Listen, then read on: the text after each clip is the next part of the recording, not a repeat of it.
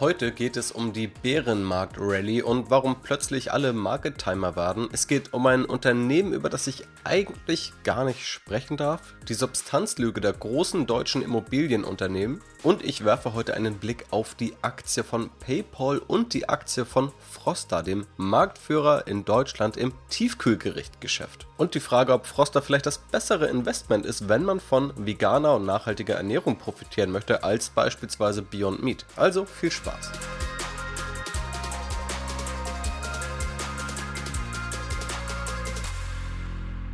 Ja, hallo und herzlich willkommen zum Podcast. Heute mit einer eintägigen Verspätung. Vielleicht hörst du es, meine Stimme ist noch etwas angeschlagen, aber ich hoffe, das ist alles wieder im Rahmen und versuche das natürlich alles durch den Inhalt hier auszugleichen. Deswegen aber eine kleine Verzögerung, auf die ich auch vorher per Instagram schon hingewiesen habe. Das soll uns jetzt aber nicht davon abhalten, direkt in die Themen einzusteigen. Und legen wir mal los mit der aktuellen Bärenmarkt-Rallye. Dieser Begriff bezeichnet im Grunde ein bestimmtes Phänomen, nämlich dass man sich grundlegend in einem Bärenmarkt befindet, also in einem Abschwung, einem Umfeld fallender Kurse, dann aber eine Rallye innerhalb dessen erlebt. Also ein Kursanstieg, wie wir ihn in den meisten Aktienindizes über die letzten Wochen gesehen haben. Der SP 500 beispielsweise ist seit Mitte Juni in etwa bis heute Mitte August zwei Monate um 15% gestiegen. Wenn du diesen Podcast schon länger hörst, dann weißt du, dass ich relativ wenig davon halte, Marktprognosen zu verfassen oder zu verfolgen. Da klingt immer vieles sehr klug, aber es gibt sehr viele Argumente für beide Seiten. Und die Forschung dazu zeigt immer wieder und auch die Realität ehrlicherweise, dass es kaum zuverlässig möglich ist, Marktbewegungen kurzfristig und wahrscheinlich auch nicht mittelfristig und auch nicht langfristig wirklich genau zu prognostizieren. So auch jetzt wieder, auch wenn ich das Gefühl habe, dass es gerade eher etwas überhand nimmt, dass genau das aktuell wieder versucht wird. Da sehe ich auch größere Investoren, auch größere Influencer in diesem Finanzbereich, die eigentlich seit Jahren predigen, wenn der Crash kommt, investiert bleiben, kein Market Timing probieren, die jetzt auf einmal Market Timing versuchen, die jetzt entweder verkauft haben, teilweise auch genau am Tiefpunkt im Juni, weil sie gesagt haben, das wird nur schlimmer, wir landen in der schlimmsten Rezession. Und andere habe ich dann wieder gesehen, die genau jetzt verkaufen, eben nach dieser Bärenmarkt-Rallye, also nach diesen plus 15 Prozent, die sagen, nee, eigentlich sind wir noch in einem total schwierigen Umfeld und das passt nicht, dass wir jetzt gestiegene Kurse haben, dann nehme ich jetzt erstmal die Gewinne mit, um dann teilweise die gleichen Aktien oder die gleichen ETFs in einigen Wochen oder in einigen Monaten günstiger wieder einzukaufen. Das ist die These dahinter. Grundlegend bleibe ich dabei. Ich habe keine Ahnung, ob die Kurse nochmal fallen werden, ob wir nochmal günstigere Kurse gesehen haben oder ob wir das Tief des Jahres vielleicht jetzt schon erlebt haben. Das ist für mich erstmal beides valide und ich glaube, da gibt es unterschiedliche Faktoren, unterschiedliche Dinge, die in beide Richtungen zeigen. Natürlich, und diese Skepsis, die teile ich, fühlt es sich etwas merkwürdig an, dass die Kurse jetzt steigen, obwohl die Nachrichten nicht wirklich positiver geworden sind in dieser Zeit. Aber das ist auch das Naturell der Börse. Schauen wir einfach mal in die Krisen der Vergangenheit zurück, dann sind die Kurse nach Krisen natürlich gestiegen und das nehmen wir heute als dieses Natürliche, als selbstverständlich wahr, aber das war es in der Zeit absolut nicht. Als die Kurse 2000 2002 oder 2003 wieder gestiegen sind, als sie 2009 nach der Finanzkrise wieder gestiegen sind. Da waren wir weit entfernt davon, gute Nachrichten zu haben. Dort wurden immer noch Bankenpleiten abgewickelt, dort wurde immer noch gerätselt, wie man das alles wegstecken soll und die Unternehmensgewinne waren immer noch nicht auf dem Niveau, das man vorher kannte. Trotzdem sind die Kurse gestiegen und auch nach Krisen werden Kurse schon dann wieder steigen, wenn es sich noch nicht gut anfühlt und wenn es immer noch viele Probleme gibt. Und das ist, glaube ich, diese schwierige Diskrepanz, dass ich genauso wie wahrscheinlich wir alle spüre oder das Gefühl habe, dass wir gerade ziemlich viele Probleme haben. Und dass es auch Risikofaktoren gibt, die den Aktienmarkt belasten können, aber dass genau in solchen Phasen die Kurse auch schon mal wieder gestiegen sind. Das heißt eben nicht, dass sie es jetzt müssen, es heißt nur, dass es die Möglichkeit ist und dass es wahrscheinlich früher oder später genauso sein wird, dass bei genau so einem Gefühl trotzdem ein nachhaltiger Kursanstieg passieren wird. Deswegen zu verkaufen, halte ich deshalb für keine gute Idee. Auch wenn das natürlich jedem völlig frei steht. Mir geht es nur darum, diese Argumentation oder die Herleitung dahin ein bisschen klarer zu bekommen, da vielleicht noch ein paar Argumente einzustreuen, die ich sonst relativ wenig sehe. Auch Michael Burry hat aktuell Hochkonjunktur. Ich finde es teilweise auch interessant, was er schreibt. Er ist quasi die Person, der man zuschreibt, den Finanzmarktcrash 2008 vorhergesehen zu haben, damit auch viel Geld verdient zu haben. Seitdem hat er immer wieder unterschiedlichste Prognosen getätigt und unterschiedlichste Investitionen und diese auch veröffentlicht. Einige lagen richtig, Einige lagen falsch. Jetzt muss man sagen, war er einer, der tendenziell wieder recht früh vor einer Krise gewarnt hat. Also da muss man ihm einfach recht geben. Und das gibt ihm auch wieder Aufwind, sage ich mal, der medialen Aufmerksamkeit, da wird er jetzt ziemlich viel zitiert. Was prinzipiell okay ist, aber ganz viele Schreckensszenarien werden auch ganz speziell mit seinen Aussagen begründet. Und auch da muss man das einordnen. Mal liegt er richtig, mal liegt er falsch. Man kann sich da gerne informieren und das ist bestimmt auch ein smarter Typ, der das da alles veröffentlicht. Aber das ist eben auch nicht die absolute Wahrheit, nach der man jetzt einzig und allein handeln soll. Man findet sofort Experten, die wahrscheinlich genauso klug sind, genauso viel Erfahrung haben, die etwas Gegenteiliges sagen. Was ich bei ihm zumindest noch spannend fand, war, dass er auch nochmal darauf hingewiesen hat, auf diese Bärenmarkt-Rally, dass man nicht denken sollte, eine Korrektur ist jetzt zwangsläufig vorbei, weil mal ein Index 15% steigt oder der eher technologielastige Nasdaq 100 in den USA, das dann 20% jetzt vom Tief gestiegen, dass dann dieser Bärenmarkt vorbei sei. Er hat darauf hingewiesen, dass nach 2000, wo wir auch in der Dotcom-Blase waren, dass der Nasdaq siebenmal solche Phasen hatte, wo er immer wieder zwischendrin um 20% gestiegen ist, aber dann trotzdem in Summe knapp 80% gefallen ist bis 2002. Also da gab es immer wieder diese Bärenmarkt-Rallies. Und das finde ich zumindest statistisch ganz interessant, das mal zu vergleichen. Auch wenn man hier sagen muss, da habe ich auch in jüngster Vergangenheit ja im Podcast schon mal zugesprochen, dass ich nicht glaube und sehr entschieden nicht glaube, dass die Dotcom-Blase vergleichbar ist beim Technologiesektor mit dem Technologiesektor heute. Liegt vor allem daran, dass damals die Bewertungen noch viel utopischer waren, dass wir heute reale Gewinne haben und dass viele Technologiekonzerne im Kern der Wertschöpfung der Unternehmen sind und auch von Regierungen beispielsweise. Und das war 2000 kaum der Fall. Da gab es im Grunde ziemlich wenig Anwendungsfälle.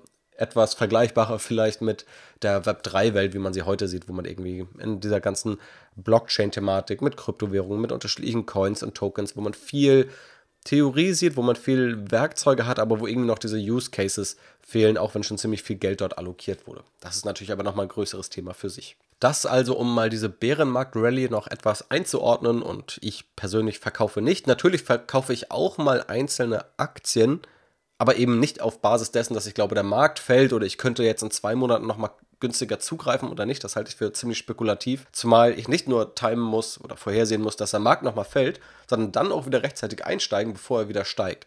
Dann hat man noch Transaktionskosten. Gegebenenfalls muss man schon aufgelaufene Gewinne versteuern, was nochmal Nachteile mit sich bringt. Also, das ist ein in meinen Augen ja, recht schwieriges Feld. Wenn sich aber eine Einzelaktie mal verändert, und das kann sein, wenn Kurse steigen, das kann sein, wenn Kurse fallen, dann kann man die natürlich auch mal verkaufen oder man kann nachkaufen. Das halte ich immer für legitim und sollte man nicht ausschließen, nur diese Marktprognosen zu tätigen. Da bin ich persönlich eben etwas vorsichtiger. Und apropos vorsichtig. Vorsichtig war ich auch im letzten Jahr, als ich eine Anfrage bekommen habe, Werbung zu machen, sowohl auf Instagram als auch im Podcast. Und zwar kam diese Anfrage von einem PR-Team oder einem PR-Unternehmen, das beauftragt wurde von einem börsennotierten Konzern. Einem Konzern, der tatsächlich einige Milliarden zu der Zeit wert war. Und auf den ersten Blick auch ein relativ solides Geschäftsmodell hat. Dort wurde eben darum gebeten, ähm, einmal das Unternehmen vorzustellen und das Ganze an Retail-Investoren, also an Privatanleger, die ich demnach hier ganz gut erreichen kann, vorzustellen. Ich bin darauf tatsächlich nicht eingegangen. Ich habe mir nicht mal die Angebote letztendlich eingeholt, wo dann irgendwie über konkrete Preise gesprochen wird. Letztendlich ist externe Werbung hier im Podcast ziemlich selten. Ich schließe es nicht aus. Aber wenn, dann muss es eben passen. Und das kann man, glaube ich, relativ gut auch sehen, wenn man sich die Werbepartner hier im Podcast anschaut. Am häufigsten war es Scalable Capital. Das ist auch heute noch ein Produkt, hinter dem ich gerne stehe. Aber gerade wenn es darum geht, Aktienkonzerne zu bewerben, dann drängt sich dieser Interessenskonflikt auf. Hier soll es darum gehen, vernünftig zu investieren, langfristig erfolgreich zu investieren und wenn man das auch mit Einzelaktien machen möchte, dort dann eben ja unverfälscht drauf zu schauen. Und ich denke durchaus, dass es okay sein könnte, ein Aktienunternehmen vorzustellen, solange man diese Freiheit behält. Aber das ist ein schwieriger Zielkonflikt und der hat da für mich nicht gepasst. Deswegen war es für mich auch unabhängig davon, äh, was das erlöst hätte, uninteressant. Spannend ist dann aber, was dann noch danach passiert ist. Denn diese Anfrage kam von der Adler Group. Ein Unternehmen, das medial aktuell auch relativ präsent ist. Und ich habe diese Anfrage nach Werbung im Juni 2021 bekommen. Tatsächlich mehrere Mails waren das. Und dann, ebenfalls im Juni 2021, hat die Adler Group direkt sich gemeldet, beziehungsweise die Presseabteilung der Adler Group und auch an einen Presseverteiler geschrieben. Und anscheinend bin ich auch damals in diesem Presseverteiler gewesen. Und dort wurde dann relativ eindringlich darauf hingewiesen, dass man davon Abstand nehmen sollte, darüber zu berichten, dass die Adler Group möglicherweise ein zweites Wirecard wäre und dass der Shortseller, nämlich Fraser Paring, jetzt ebenfalls bei der Adler Group auffallende Kurse wettet. Das wurde dort eben beschrieben, dass das nicht der Fall sein könne und in der Mail, die ich erhalten habe, hieß es dann, in Ermangelung jedweder Anknüpfungstatsachen, die die Veröffentlichung und Verbreitung eines Gerüchtes allenfalls rechtfertigen könnten, ist die Weiterverbreitung eines Gerüchts oder das Anstellen und Veröffentlichen eigener Spekulationen rechtlich unzulässig und begründet damit nicht nur Unterlassungsansprüche, sondern angesichts des Kursverlustes auch mögliche empfindliche Schadensersatzansprüche. Wir bitten Sie mit Nachdruck, sich der Weiterverbreitung haltloser Gerüchte zu enthalten und eine Anpassung Ihrer bisherigen Berichterstattung durch Löschung des kolportierten Gerüchts wohlwollend zu prüfen. Zitat Ende. Gut, da habe ich mich ehrlicherweise erstmal gewundert. Noch vor wenigen Wochen davor hieß es, äh, das Portfolio soll vorgestellt werden, kann man da nicht irgendwie Werbung machen? Und dann ging dieses Statement raus. Ich habe mich dann natürlich aber auch gefragt, wo habe ich denn überhaupt über die Adler Group so berichtet? Wo habe ich das denn behauptet? Habe ich aber überhaupt nicht. Dann war ja auch zu sehen, dass es an einen Presseverteiler ging, wo ich dann trotzdem dachte, okay, da landen vielleicht in diesem Fall alle drauf, die mal darüber berichtet haben. Die wurden sich vielleicht irgendwie in einer Liste notiert. Die Liste der unliebsamen Leute, die schlecht über die Adler Group sprechen, was auch schon merkwürdig wäre, so eine Liste zu führen, aber scheinbar ist es einfach der Presseverteiler.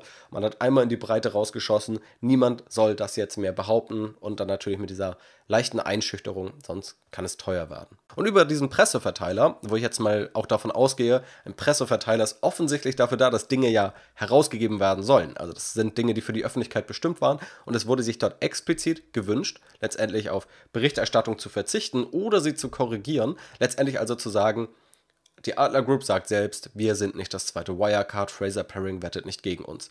Danach weitere Mails mit den Halbjahresergebnissen, ein neues ESG-Rating, ähm, neuer erfolgreicher Verkauf. All diese Mails an den Presseverteiler natürlich auch mit der Hoffnung und dann auch immer an diesen Mails mit der expliziten Bitte darüber zu berichten. Das hole ich hiermit nach. Und dann ging es nämlich spannend weiter, denn diese Mails kamen bis September 21 dann auf einmal nicht mehr. Was war da dann vielleicht der Fall?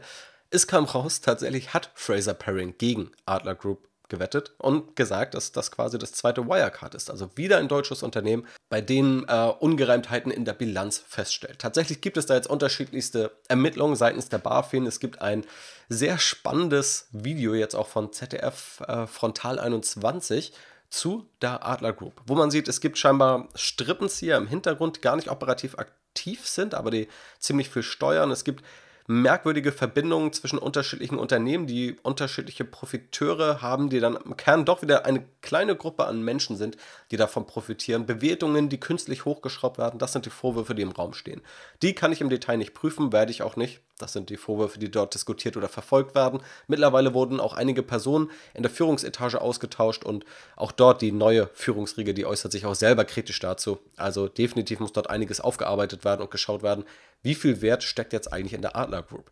Ziemlich spannend finde ich das aber eben angesichts der Berichterstattung, die man heute sieht und dieser Probleme, die gerade auftauchen, dass dann dort noch für Werbung angefragt wurde, dass dann aber danach in einem relativ ja, schroffen Ton für mein Verständnis darum gebeten wurde, Berichterstattung zu löschen oder zurückzunehmen, obwohl sie nicht mal stattgefunden hat. Also das fand ich aber auch relativ ungeschickt eigentlich auch von einem solchen Milliardenkonzern so vorzugehen, ist auf jeden Fall ja, weit entfernt von alltäglich, war eher die Ausnahme. Deswegen ist es mir eben auch überhaupt erst so aufgefallen. Hier bewegen wir uns ja eigentlich in einem Bereich, in einem Geschäftsmodell, das erstmal als langweilig und irgendwo auch als sicher und solide gilt, im Bereich der Immobilien. Tatsächlich gibt es aber auch gerade in der Wirtschaftswoche eine neue Titelstory, nämlich die Substanzlüge. Und da geht es auch um die großen deutschen Immobilienkonzerne. Und das fand ich ganz spannend und so ein paar Kernaussagen möchte ich hier einmal aufgreifen, diskutieren und auch ergänzen. Dort schreibt Melanie Bergermann relativ spannend über die großen deutschen Immobilienkonzerne, die ja auch medial viel diskutiert werden, wenn es darum geht, sollten diese enteignet werden, was dürfen die, was dürfen sie nicht, sind sie eigentlich gut oder sind sie böse? Also Konzerne wie Vonovia, LEG oder auch TAG. Schaut man sich die Aktienkurse dieser Unternehmen an, dann ist das ziemlich spannend in meinen Augen. Denn die haben etwa 40% verloren. TAG Immobilien hat jetzt sogar 66% verloren vom Hoch, das es im August 2021 gab. Wir reden hier über Immobilien, was erstmal relativ sicher aussieht. Und der Kurs steht heute sogar unter dem Kurs von 2015 in dem Fall von TAG. Bei den anderen Unternehmen sind wir da eher auf 2018er Niveau. Wohlgemerkt, wir haben ja immer noch relativ hohe Immobilienpreise. Und da ist ziemlich spannend zu verstehen, wo das jetzt herkommt. Und da macht der Artikel in meinen Augen einen sehr guten Job. Dort werden nämlich unterschiedliche Probleme aufgegriffen. Wir haben jetzt zum einen eine Zinserhöhung.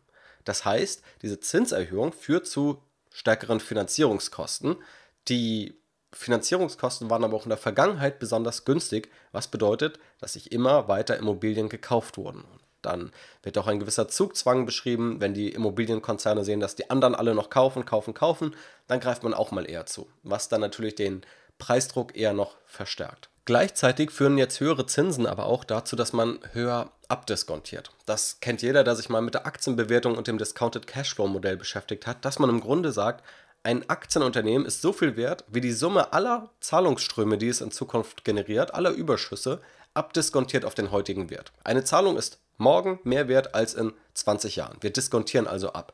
Und diese Diskontierungsrate orientiert sich ziemlich stark auch am Zinsniveau. Wenn die Zinsen steigen, diskontieren wir stärker ab. Das heißt, Werte sind erstmal niedriger. So, und jetzt haben wir diese Immobilienkonzerne, die auch in den letzten Jahren noch ziemlich stark dazugekauft haben.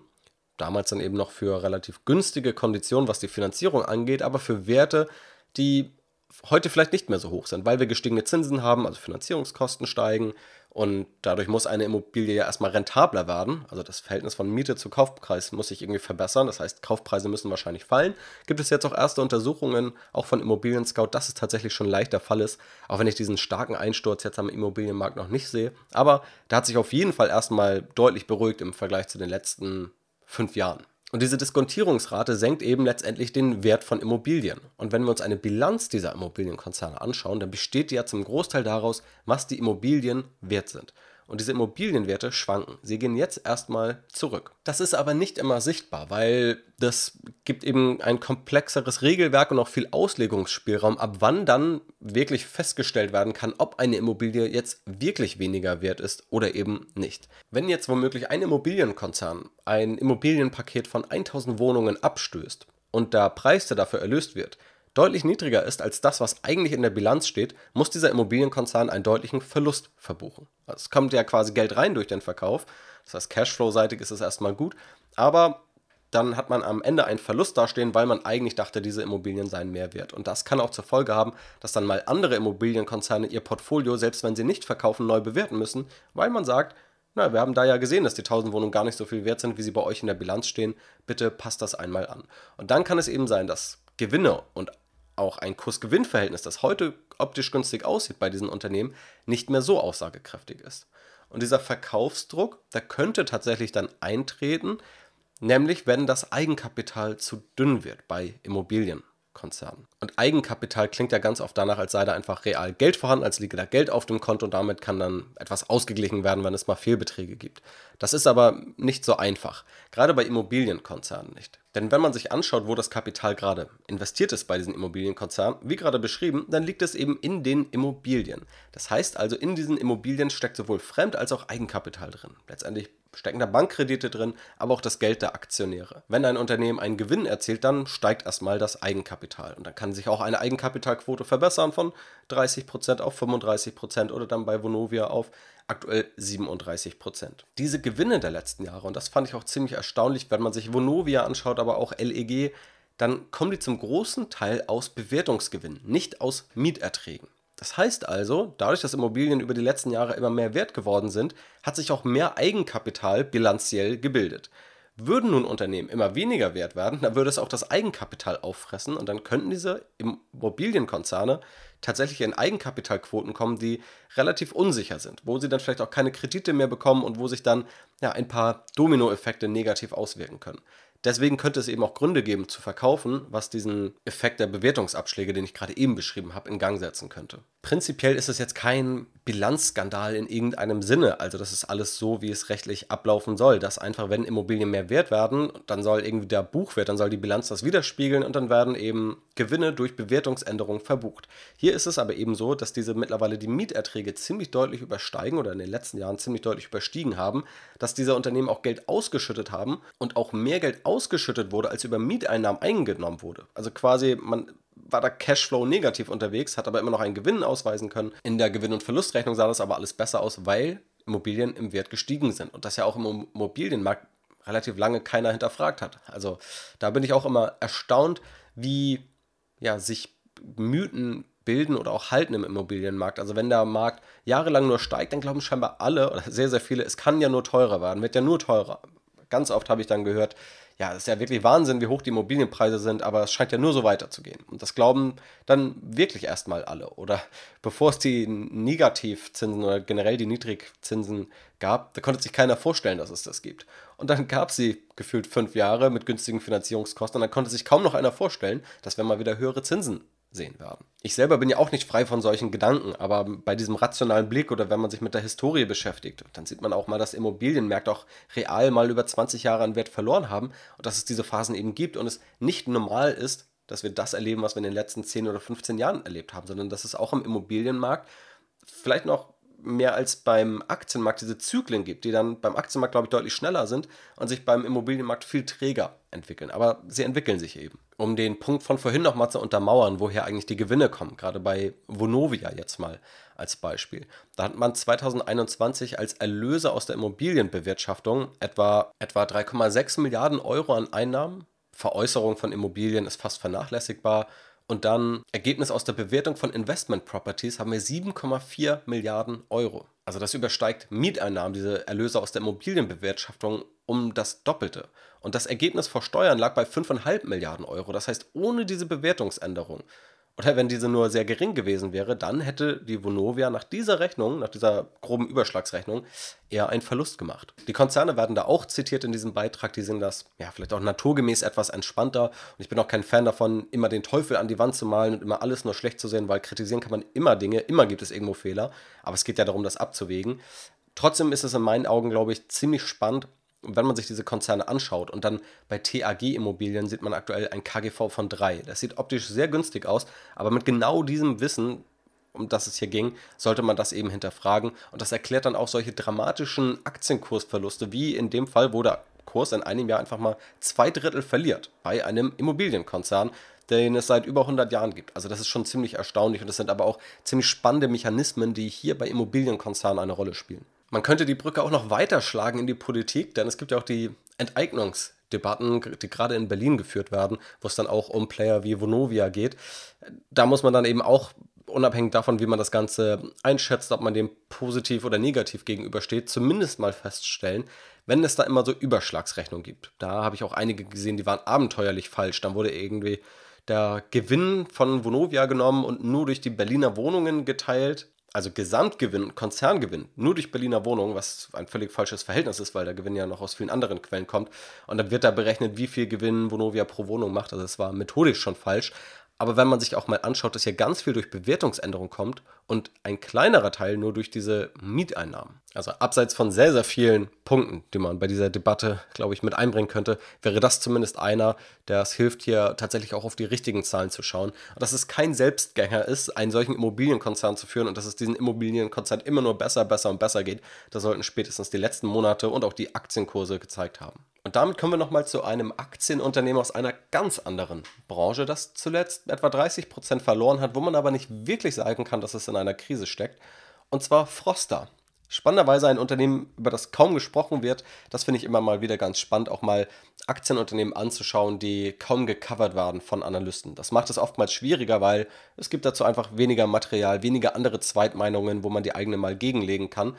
Aber dann ist es eben auch spannend, selber mal zu schauen, was sind da eigentlich für Aktienunternehmen und gibt es da vielleicht Chancen, die sonst vom Markt weniger beachtet werden oder auch in kleinere Unternehmen, die dann eben höhere Risiken haben, können oftmals größere Fondsmanager schlechter investieren, was vielleicht auch für Privatanleger eine ganz spannende Chance ist. Auch Warren Buffett betont das manchmal, wenn er mit wenig Geld anfangen würde, würde er sich auch deutlich kleinere Unternehmen suchen, als er es heute tun muss. Froster ist eben ein kleineres Unternehmen, liegt gerade etwa bei einer Marktbewertung von 450 Millionen Euro und erzielt etwa 550 Millionen Euro Umsatz, verkauft Tiefkühl-Fertiggerichte. Findet man wahrscheinlich in ja, jedem Supermarkt in der Tiefkühlabteilung. Und damit ist Froster in Deutschland tatsächlich auch Marktführer. Und bei dieser Aktie gibt es einige spannende Punkte, die sich da herausgestellt haben. Die komplette Analyse findest du übrigens auf strategyinvest.de, ist direkt die neueste Analyse, die online gegangen ist. Auch eine Analyse zu PayPal findest du dort, dem Unternehmen, wo es gleich nochmal drum geht. Froster hat einerseits eine starke Marke, die auch um ein Premium-Image und auch um das Thema Nachhaltigkeit aufgebaut wird, den Verzicht auf Zusatzstoffe. Darauf gehe ich gleich nochmal ein. Grundlegend natürlich auch ein zeitloses Geschäftsmodell. Wir reden hier über Lebensmittel, Fertiggerichte über tiefgefrorene Fertiggerichte.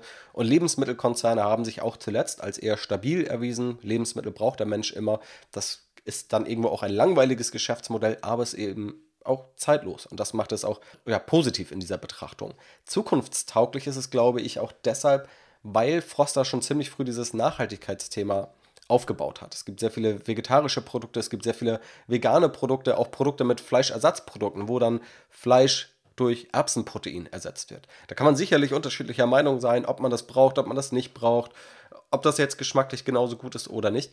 Fakt ist aber, dass es ein enormer Trend ist, dass es ein starkes Wachstum in diesem Bereich gibt und dass es auch andere Unternehmen gibt, wie Beyond Meat, die enorm hoch bewertet sind oder enorm hoch bewertet waren. Auch Beyond Meat hat einige Federn lassen müssen, die aber auch in diesem Bereich unterwegs sind. Und vor diesem Hintergrund könnte es auch ganz spannend sein, auf mal so langweilige Aktien wie Froster zu schauen. Und was ich aus Aktionärssicht ebenfalls spannend finde, das kann man hier ziemlich gut verdeutlichen, dass wir als Aktionäre, gerade wenn wir langfristig investieren, ein Interesse daran haben, dass unsere Anreize die gleichen sind vom Management eines Unternehmens, vor allem vom CEO. Wir wollen jetzt keinen CEO da an der Spitze sitzen haben, der ein, zwei Jahre da bleibt, kurzfristig den Aktienkurs optimiert, indem einfach alle Kostenstellen, alle Innovationsstellen vielleicht gestrichen werden, der Gewinn dann gut aussieht, die aktienbasierte Ausschüttung für den CEO stimmt, dann ist er weg und dann tauchen die Probleme mittel- und langfristig auf. Das wollen wir ja eben nicht. Wir wollen viel eher einen CEO, der selber beteiligt ist, der direkt Aktien hält, vielleicht auch mit einer gewissen Sperrfrist, wo man sagt, die darf er auch erst in fünf Jahren verkaufen oder in zehn Jahren, was auch immer man da für Regelungen trifft.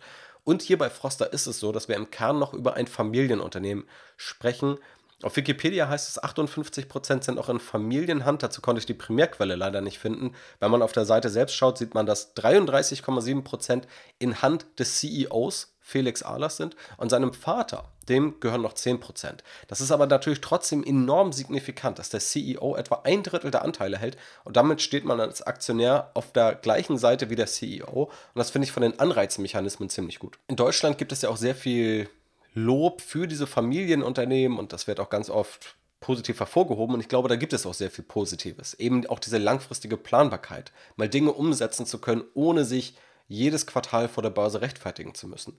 Auf der anderen Seite gibt es auch Familienunternehmen, das findet man ganz gut heraus, wenn man regelmäßig das Manager-Magazin liest, wo sich die Familien dann verstreiten oder wo vielleicht CEOs nur deshalb eingesetzt werden, weil sie in eine Familie geboren sind, aber nicht, weil sie wirklich gut darin sind, ein Unternehmen zu lenken. Und das gibt es auch immer wieder. Ich habe aber das Gefühl, bei Froster da überwiegen eher die positiven Aspekte. In der ausführlichen Analyse bin ich noch tiefer reingegangen, habe nochmal Renditeszenarien berechnet, mir nochmal angeschaut, wie Froster eigentlich in der sogenannten Branchenstrukturanalyse, der Five Forces Analyse nach Porter eigentlich dasteht, welche Gefahren es da gibt, welche man vielleicht auch nicht so sieht, warum ich nicht so überzeugt bin von der Direct-to-Consumer-Strategie, die Froster fährt. Warum aber ein Community-Aufbau und der Markenaufbau ganz gut ist, das erfährst du alles dort. Spannend finde ich hier noch den Punkt der Markenpositionierung und auch das Froster Reinheitsgebot.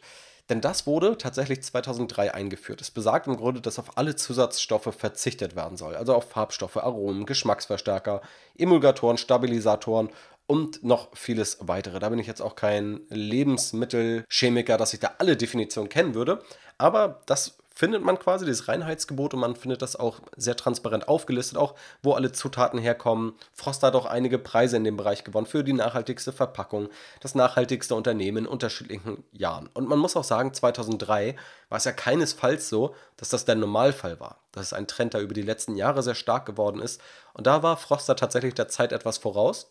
Heute schaut man drauf, und da würde ich sagen, das ist eine Stärke des Unternehmens, so positioniert zu sein, also etwas Premium positioniert zu sein und auch für diese Zukunftstrends gut aufgestellt zu sein. Und man kann natürlich auch allgemein erstmal festhalten, dass es wahrscheinlich auch gesellschaftlich gut ist und ernährungstechnisch gut ist, dass genau das getan wird. 2003 war das aber ein ziemlich großes Problem. Und das finde ich auch deshalb spannend, denn wenn man sich manchmal Aktienkurse anschaut, AMD war vor kurzem so ein Fall, der Chip-Hersteller AMD. Steht heute wunderbar da, wächst stark, profitabel, hatte aber auch enorm schwierige Phasen. die sind auch noch gar nicht so lange her. Da war das Unternehmen vielleicht sogar fast mal pleite oder ist fast in die Insolvenz gerutscht. Es gab Verluste, man wusste nicht genau, wie man da rauskommt, gab auch Managementfehler. Aber genau diese Phasen sind es, die ich so spannend finde, wenn eigentlich alles gut läuft. Dann, dann kann man anhand dieser Phasen erkennen, dass es auch mal anders sein kann und dass es nicht Gott gegeben ist, dass ein Unternehmen gut läuft. Oftmals ist es ja so, genau wie Menschen sich daran gewöhnen im Immobilienmarkt, dass Immobilienpreise immer nur steigen, dass Zinsen entweder immer nur hoch sind oder nur teuer sind, dass man immer das Neue als den Normalzustand annimmt und irgendwie glaubt, das wird schon so bleiben und sich eine andere Welt nicht mehr vorstellen kann. Dass es genauso bei Unternehmen auch passiert, dass wir uns oftmals bei guten Unternehmen nicht vorstellen können, dass es auch mal schlechte Unternehmen werden können oder sie auch mal schlechte Unternehmen waren und umgekehrt, dass schlechte Unternehmen auch mal gute Unternehmen werden können. Wenn man sich AMD anschaut, kann man das aber feststellen. Wenn man sich Microsoft anschaut, kann man das aber feststellen, dass Microsoft auch nicht immer so ein gutes Unternehmen war, wie es das heute ist. Und wenn man sich Froster anschaut, dann kann man das eben auch feststellen und auch Risiken für die Zukunft daraus ableiten und auch etwas vielleicht bedächtiger oder vorsichtiger an so eine Analyse oder auch einen Aktienkauf rangehen. Bei Froster war es nämlich so, als 2003 das Reinheitsgebot eingeführt wurde, dann wurden Zusätze gestrichen, Zutaten ausgetauscht, teilweise auch teurere Zutaten dann genommen und es gab eine teure Marketingkampagne, die das Ganze begleitet hat.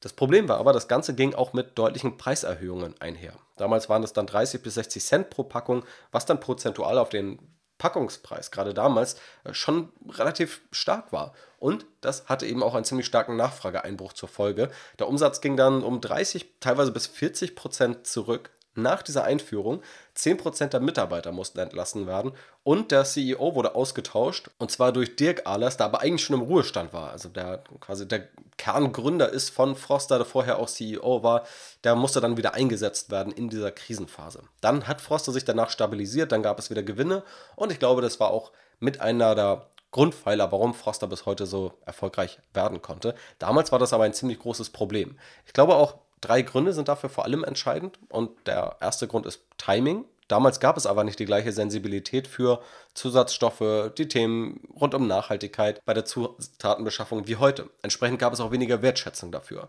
Zweitens glaube ich, dass Markenaufbau Zeit braucht. Also Froster wollte sich damit ja auch als Premium-Marke positionieren. Wollte nicht sagen, wir sind so günstig wie möglich und hauen dafür alle Zusatzstoffe rein, sondern sagen, nee, wir lassen Zusatzstoffe raus, dafür sind wir eben ein bisschen teurer. Dieser Markenaufbau, diese Positionierung als Premium-Marke, die passiert aber in der Regel nicht über Nacht, sondern da baut man auch Vertrauen auf und das baut man eher über Jahre auf. Und erst wenn das aufgebaut ist, dieses Premium-Image, diese Premium-Marke und dieses Vertrauen, erst dann erhöht sich auch die Zahlungsbereitschaft der Kunden dafür. Das Problem ist ja, der Preis wurde ja sofort erhöht. Die Wertschätzung der Kunden war vielleicht noch da, wo sie vorher war. Der Preis hat sich sofort erhöht und entsprechend gab es da diesen Mismatch und das Ganze wurde eben erst nach ein paar Jahren belohnt. Und drittens, es wurden dann auch einfach Zielgruppen gewechselt. Nicht jeder will ja Premium-Produkte kaufen. Vorher gab es wahrscheinlich viel mehr Kunden, die Froster vor allem aus Preisgründen gekauft haben, weil sie sich gefragt haben, wie kann ich hier das günstigste Gericht kaufen, was vielleicht halbwegs gesund ist und keine Tiefkühlpizza, dass ich mir in die Tiefkühltruhe werfen kann. Und danach, durch diesen Strategiewechsel, hat man ja eher die ganz preissensitive Kundengruppe verprellt oder nicht mehr angesprochen. Und die Kunden, die eher bessere Produkte wollen, die ein Tiefkühlprodukt haben wollen, die nicht viel kochen wollen, die sich aber trotzdem halbwegs vernünftig ernähren wollen, die mussten erst dazu gewonnen werden. Also dieser Zielgruppen-Switch, der hat auch eine Zeit gedauert. Klingt jetzt im Nachgang alles ganz vorhersehbar und logisch, aber natürlich im Nachgang ist man immer schlauer. Also im Rückblick sind diese Analysen auch einfacher als in der Zeit selbst. Ich finde es aber ganz spannend, um zu verstehen, wie solche Unternehmen und solche Marken ticken, auch wenn man überlegt, sich einfach eine Aktie ins Depot zu legen, was dann Faktoren sein können, an denen so etwas mal scheitern kann oder wie so etwas wie so ein Reinheitsgebot auch wirklich einen massiven Effekt in beide Richtungen haben kann. Ich sehe dann ja auch Leute, die dann manchmal bei Aktien über ganz gewisse Fußnoten sprechen in irgendwelchen Geschäftsberichten und kleinste Abweichung von 2% zu 3% irgendwo diskutieren. Mag ja auch alles schön und gut sein, aber erstmal geht es darum, diese wichtigen Brocken letztendlich zu identifizieren, diese Faktoren, die wirklich etwas ausmachen. Und bei Froster ist es ganz klar dieses Reinheitsgebot. Das ist der Kern der Marken-DNA. Froster funktioniert zentral über die Marke. Es ist jetzt nicht so, als seien die Rezepte ganz geheim und als könne die niemand nachmachen. Froster hat ein Premium-Versprechen, baut sich rund um Nachhaltigkeit auf. Das ist auch das, was die Lebensmittelbranche für die Zukunft bewegt. Und es ist auch das, was Froster fast mal in den Abgrund gebracht hat. Deswegen ist es in meinen Augen so ein spannendes Thema. In der Analyse komme ich übrigens zu dem Fazit, dass ich noch nicht investiere, auch wenn ich das Unternehmen ziemlich spannend finde und mir auch auf die Watchlist setze. Alle Details in der notwendigen Tiefe, die erfährst du dann dort. Und last but not least möchte ich noch mal kurz auf PayPal schauen. Eines der auch meistdiskutierten Unternehmen heutzutage. Gerade deshalb, weil es der Payment-Marktführer ist. Viele werden wahrscheinlich PayPal auch auf dem Smartphone installiert haben.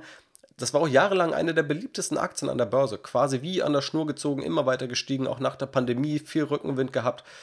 Wenn man mal den Zeitpunkt vor der Pandemie nimmt, bis zum Hoch in der Pandemie, dann fast ein Plus von 150 Prozent. Jetzt ist die Aktie aber ziemlich deutlich etwa zwei Drittel unter dem Allzeithoch. Einerseits ist PayPal immer noch ein wahnsinnig großer digitaler Zahlungsabwickler in ganz vielen Bereichen, je nachdem, wie man die Märkte schneidet, auch der Marktführer in der westlichen Welt. Und die Bewertung, die man heute bei PayPal sieht, die ist zumindest optisch erstmal relativ günstig, günstiger als in der Vergangenheit. Kurs-Cashflow-Verhältnis etwa bei 20 und ein erwartetes Kurs-Gewinn-Verhältnis von 25. Da hätte man in den letzten Jahren relativ vergeblich drauf gewartet. Das große Problem das ich aber bei PayPal sehe, ist die Konkurrenzsituation und auch die Fragestellung, ob PayPal ein austauschbares Produkt wird, letztendlich eine Commodity wird, also wie ein Rohstoff, den man austauschen kann und dass es einfach nichts Besonderes mehr ist, dass man Zahlungsabwicklung anbietet. Und auch bei PayPal gibt es viele Dinge, die man noch diskutieren kann. Beispielsweise habe ich mir auch dort noch genauer angeschaut, wie PayPal eigentlich das Geld verwendet. Also die Überschüsse müssen ja möglichst klug investiert werden. PayPal hat auch 2020, 2021 viele Aktienrückkäufe getätigt und auch viele Akquisitionen getätigt. Wenn man nun mal zurückschaut auf die Jahre, dann kann man wahrscheinlich festhalten, die Bewertungen waren recht teuer, auch die Bewertung der eigenen Aktie. Und vielleicht hat man die eigenen Aktien ziemlich teuer zurückgekauft und auch andere Unternehmen ziemlich teuer akquiriert. Im Gedächtnis geblieben ist mir dann noch die Akquisition von einem Browser-Plugin. Also da muss man wirklich sagen, ein, es ist einfach nur ein Plugin, das man sich im Browser installiert, was automatisch die besten Gutscheine raussucht mit dem Namen Honey, das für 4 Milliarden US-Dollar von PayPal gekauft wurde. Fand ich schon damals eine wahnsinnige Summe. Kommt man viel darüber spekulieren, was jetzt der geheime Masterplan ist von PayPal. Aber so richtig haben sich viele Beobachter nicht erklären können, warum man jetzt 4 Milliarden Dollar dafür zahlt. Aber vielleicht war es die Phase und da sind wir jetzt auch im Rückblick etwas klüger. Das vielleicht auch als Negativpunkt, den man da auch herausarbeiten kann bei PayPal, dass das Kapital da nicht wirklich effizient verwendet wurde auch Aktienrückkäufe sehen wir lieber, wenn der eigene Kurs günstig ist. Also tendenziell sollten eher jetzt eigene Aktien zurückgekauft werden, als noch vor einem Jahr, als der Kurs so hoch stand. Auch den Buy Now Pay Later Markt, also das ganze Thema Ratenzahlung, auch da ist PayPal eingestiegen, auch in den Handel rund um Kryptowährungen, auch das kann man sich noch genauer anschauen. Auch hier finde ich aber ist eben diese zentrale Frage die der Konkurrenz und das ist ganz wichtig die wichtigste Frage einfach mal herauszuarbeiten und diese auch zu beantworten und nicht an da vorbeizuschiffen, sich nur Zahlen anzuschauen, sondern zu gucken, wie bewegt sich dann eigentlich der Markt, gerade im Falle von PayPal. Und da sieht man jetzt von Apple und Google ganz klare Initiativen, immer stärker in den Payment-Markt zu gehen. Da gibt es Werbeanzeigen, die dafür geschaltet werden. Apple hat gerade selber angekündigt, ein Pay Later, also letztendlich auch ein Ratenzahlungsmodell schon nativ einzubinden.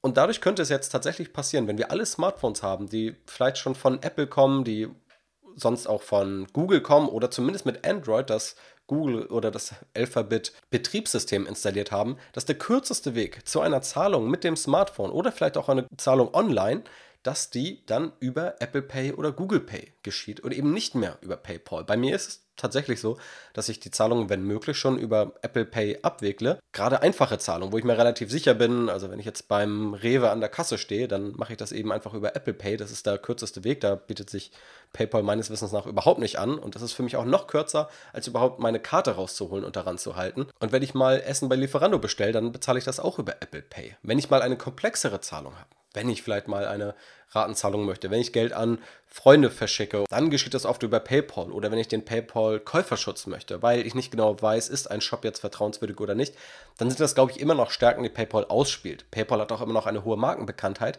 aber ich glaube schon, dass es hier eine strategische Position gibt von PayPal, die ganz schwer aufzubrechen ist, weil Apple und Google hier so stark sind und viel dichter am Kunden positioniert sind. Und da sehe ich wenig Möglichkeiten, wie PayPal da noch dazwischen kommt ohne dass Staaten oder Regulatorik da irgendwie eingreift. Dabei bleibt es ja auch nicht, wenn man sich mal PayPal anschaut, vor 15 Jahren, dann war PayPal fast alleine als digitaler Zahlungsanbieter.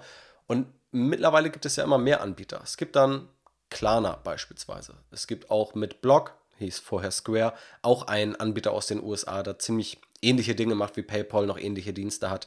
China sowieso nochmal mit Alibaba und Alipay und Tencent mit WeChat, die sind nochmal ganz anders miteinander verwoben. Und dann gibt es auch E-Commerce-Anbieter wie Amazon, die ein eigenes Ökosystem bauen, eine eigene Payment-Lösung oder auch Shopify, die mit ShopPay eine eigene Zahlungsabwicklung für Shops anbieten.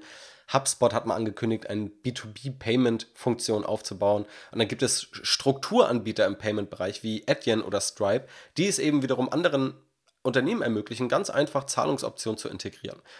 Und all das zeigt schon, dass sehr viel Bewegung in diesem Payment-Markt ist. Und diese Kernfrage, ob Payment einfach nur ein, ein Standard-Feature sein wird in Zukunft, tendenziell, glaube ich, mit Ja zu beantworten ist. Und dann hat PayPal immer noch kontinuierliche Überschüsse. PayPal ist immer noch beliebt, hat ein gutes Markenimage und wird wahrscheinlich auch immer noch existieren, aber eben neben vielen anderen und es wird gewissermaßen limitierend sein für das Wachstum, das zuletzt schon zurückgegangen ist und es wird vielleicht auch limitierend sein für die Margen.